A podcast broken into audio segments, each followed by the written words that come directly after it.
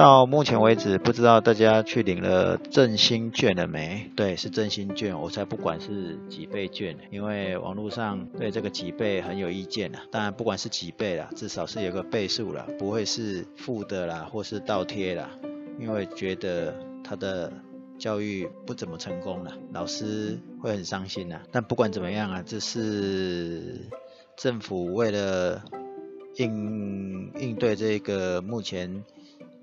疫情的问题做出了一个对策，嗯，这个对策呢，当然我们觉得可以做得更好。我今天去邮局领，那对我去邮局领是领实体的，那没办法，因为一开始就是去预约的。哦，那不用管说实体的或者是绑数位的或是怎么样的好不好？没错，我就是想要去体验，呃。不同的应对方式，你要绑数位的那一些，其实是我们年轻人可以可以用的。可是你要面对的是很多比较长辈们，像我家里直接面对的是长辈，我的亲朋好友们，当然是数位圈的年轻人，他们对这种数位的应用一定是没有问题。可是你面对这些老人，长辈们，你做的服务是要做到什么层级可以满足他？因为毕竟我们现在已经是老龄化的社会比较多，那当然我们面对的对象也会是中高年龄的的人群比较多。那刚才讲就不管它是几倍券嘛，因为对我来讲，这个几倍的产生其实是来自于。民间们的店家，对，就是人民民间的店家所带出来的多一点的优惠，这根本就是一种石头汤。这石石头汤的故事，不知道大家有没有听过？石头汤的故事就是呃，这是一个欧洲的一个一个寓言故事啊。他说。有，我印象中是三个士兵，啊，那个战后回回乡啊，那因为肚子饿想讨一点东西吃啊，结果经过了一个村庄时，却讨怎么讨，只有讨到闭门羹，对，就是什么东西都没有。后来士兵就想了一个方法，然后就跟村民借一个铁锅啊，说他们有魔法，哦，煮石头。可以给大家喝所谓的石头汤给大家喝，啊，水滚了以后呢，士兵就会假装的自言自语的说，如果再放几根葱啊和一点点佐料啊，哦，味道会更好。虽然他自言自语，那村民就会想说，好啊，只有贡献几根葱，还好嘛，损失不会很大，所以就有人去拿葱。有的有的村民就会回去拿一些料来，哦，然后然后他就把食材一个一个丢下去嘛，然后这个士兵呢又继续讲啊，如果放个马铃薯好像还不错吧？哎，村民也会想说，马铃薯还好嘛，才一点点而已，我好像有多，那我回去拿。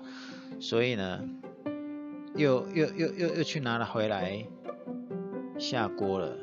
所以，呃，士兵只要稍微推一下，哦，村民就就就就会去拿拿食材来。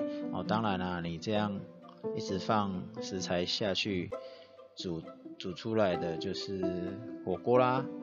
哦，所以士兵可以吃饱嘛。所以这个村民也想到幸福的滋味嘛，哦，所以这个这个就是所谓石头汤的故事。这个意思就是说，如果这这个每每一家都有一些小食材，但你单独自己是没有办法煮的，可是如果结合大家的力量，你就可以造福很多人嘛。那也就是所谓说发挥所谓一加一大于二的效益。那当然啦，振兴券就是这个用意嘛。政府以前他可以直接做补助嘛，发钱给你嘛。可是他想说，啊不然你们自己出一千啊，那我来出两千啊。那人民如果想要收到这个券来换钱，那你就也来弄一些优惠嘛，希望大家跑去你那边做消费。所以呢，这个倍数的成长都是来自于民间的，哦，政府只是提出了方方案给你而已。好，那我要说什么？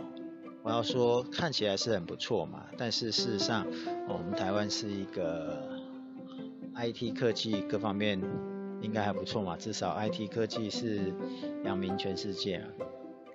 那我们在做这个这个方案上，为什么我会去领这个媒体那个邮局的实体券？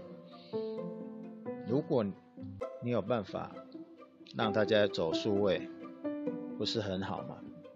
可能做网络圈的人应该都会知道一个故事，说马云当初为了推这个微信支付的时候，他们有所谓的撒红包，让大家都愿意来发红包、捡红包，所以去安装这些数位支付工具。那政府有没有？视为支支付的推动，台湾有啦，台湾好像我印象中有一个这个台湾配。如果这一次的振兴方案里面绑定的是台湾配，或福利坐在台湾配上面，是不是可以加速大家的这个数位化？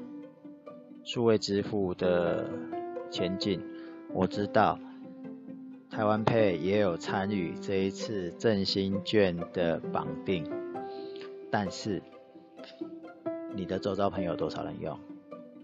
我的周遭没有旁旁边没有半个人用啊！我以前也也用过这个台湾行动支付台湾配啊，为什么？因为手机买来它就内建啊，用。启用没就没多久以后我就放弃了，直接移除。我还甚至去银行特定的这几家有在推动台湾行动支付的这几家银行去问，我告诉你，当时一问三不知，再不然呢就是他不会用，再找下一个，然后呢再找下一个。我换了几家银行，我就不好说哪几家了，换了。我那时候换了两家银行，都一样的下场啊。那我们现在来看，看这一次台湾配竟然被绑定在这个里这个所谓的振兴券的合作方案里面啊。Android 上面的，就是 Google Play 上面的，它的分数好了，以前很低分啊，现在好像也没有好到哪里去啊。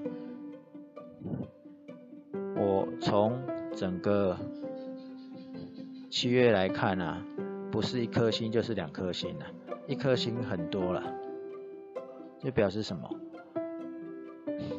没有比较好啊，因为有的人看到加那个振兴加码是很心动啊，但是呢，就是很难用。先不要讲说那个反应速度。就是系统在跑的反应速度慢了，界面也不好看不是说不好看就是流畅度是不好的。随便讲一个网络上最多人反映的，就是验证码的问题呀。那这样还还谁会用？然后看 Apple Store 的。二点四颗星，这看得下去吗？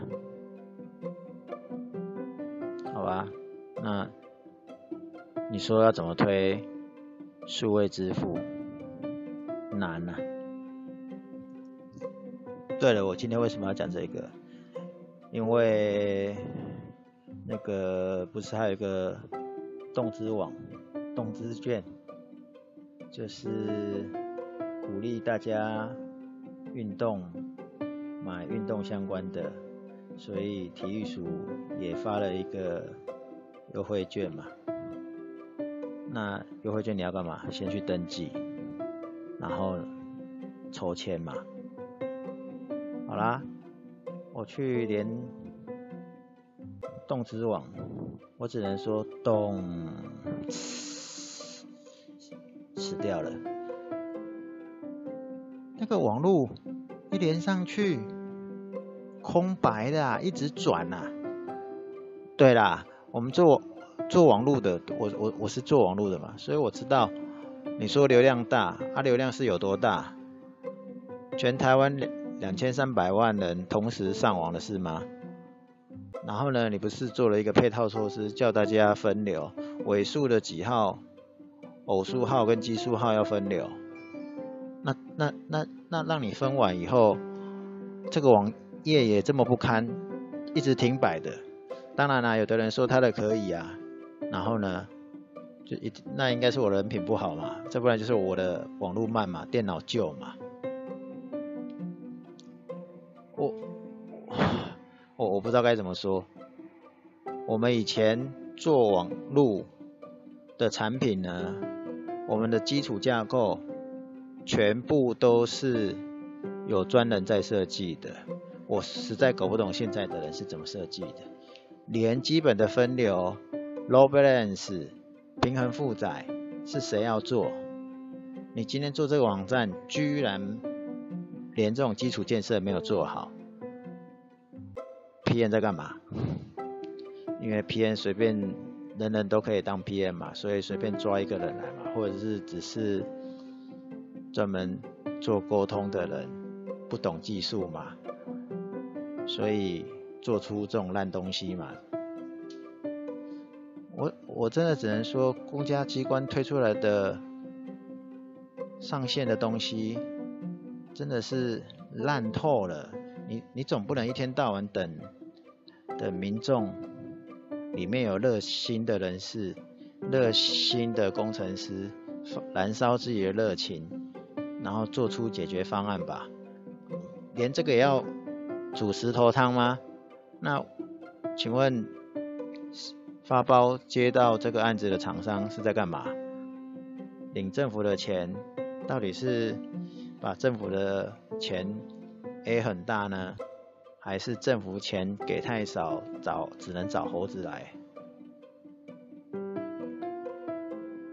这几个最近这几个跟振兴相关的网站啊，发优惠券的、补助的，到底都是哪些厂商接走了？基础架构。没有弄好，网页程式也一塌糊涂。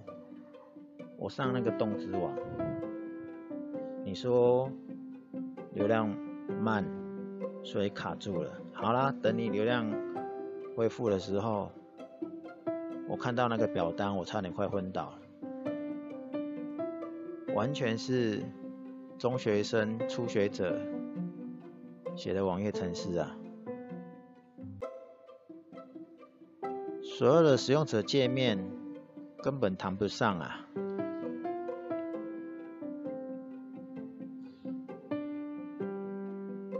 政府需要好的专案管理来做专案管理，厂商当然也需要他的专案管理。当然，看起来政府并没有办法样样都能，因为毕竟他们的专业并不是在这里。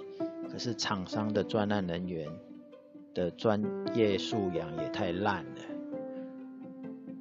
我觉得政府应该要有一批专业人士，专门是在做这种监督的，是独立出来做这件事的，专案分工。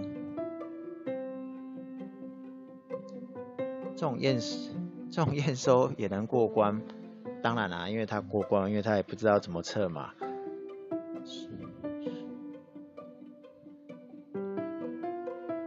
我们以前都还要跑测试，我们还要模拟数数据，模拟多少人上网，上这个网站的时候会不会挂掉？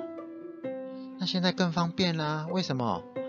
因为有云端工具，你说流量不足，一向会爆冲，你就买那个流量可以自动调节的啊，又不是叫你自己架 server，以前自己架 server，你要准备多少机器？还要做 load balance，你要准备准备多多多台多少台的 server，然后你要跳接不同的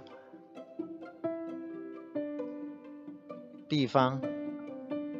那现在呢？AWS 或者是其他的 Google 的云端服务，信用卡刷下去，厂商的费用花下去就有了，这是很基本的。所以我认为这一次。我们可以做得更好。你连口罩都可以国家队了，为什么这些是要振兴给民间的，却不是国家队，或者是不是精英的厂商来用？搞得好像只是随便叫个阿阿阿狗阿妈的厂商来应急而已。这中间隔了多久？一个网页，你只是登记，然后等抽签，等发送，这个工程画面上都不大，大的是你的后勤体制要怎么去配套应对，这才是做所谓的专案管理应该要去做的地方。那做专案呢，有很多细节，例如说，今天可能不会讲到这里啦。例如说，今天接动词网或者是呃易放券，易放券也是一样的状况啊，体验很差。那谁做的？官贸网络做的。官贸官贸网络之前还有做这个报税的，那报税的。前几年有热情的民众、体验设计师重新改版了报税流程，后来缩短了，大幅的缩短到几分钟可以完成。以前三十分钟都报不完呐，现在短短的十分钟就可以报完了。以前 Make 没有城市嘛，现在 Make 有城有有有城市可以用嘛。官网网络不会从这个案子里面学到教训吗？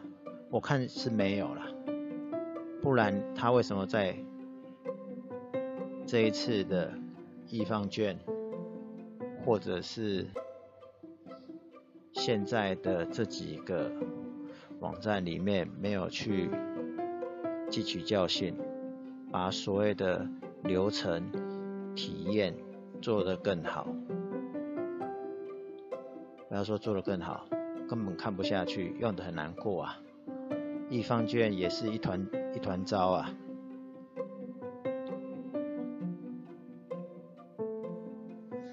结果最后我也只能讲，这个 PM 该死，或者是接案的公司该死，因为我我。大概可以猜得出来，PM 应该是不同人啊，但是没有专业素养，没有按照所谓的专案管理的规则去做事，他就会是一种祸害。今天就先聊到这里，看到这些东西真是一肚子火，但是。好像还是只能这样过下去而已。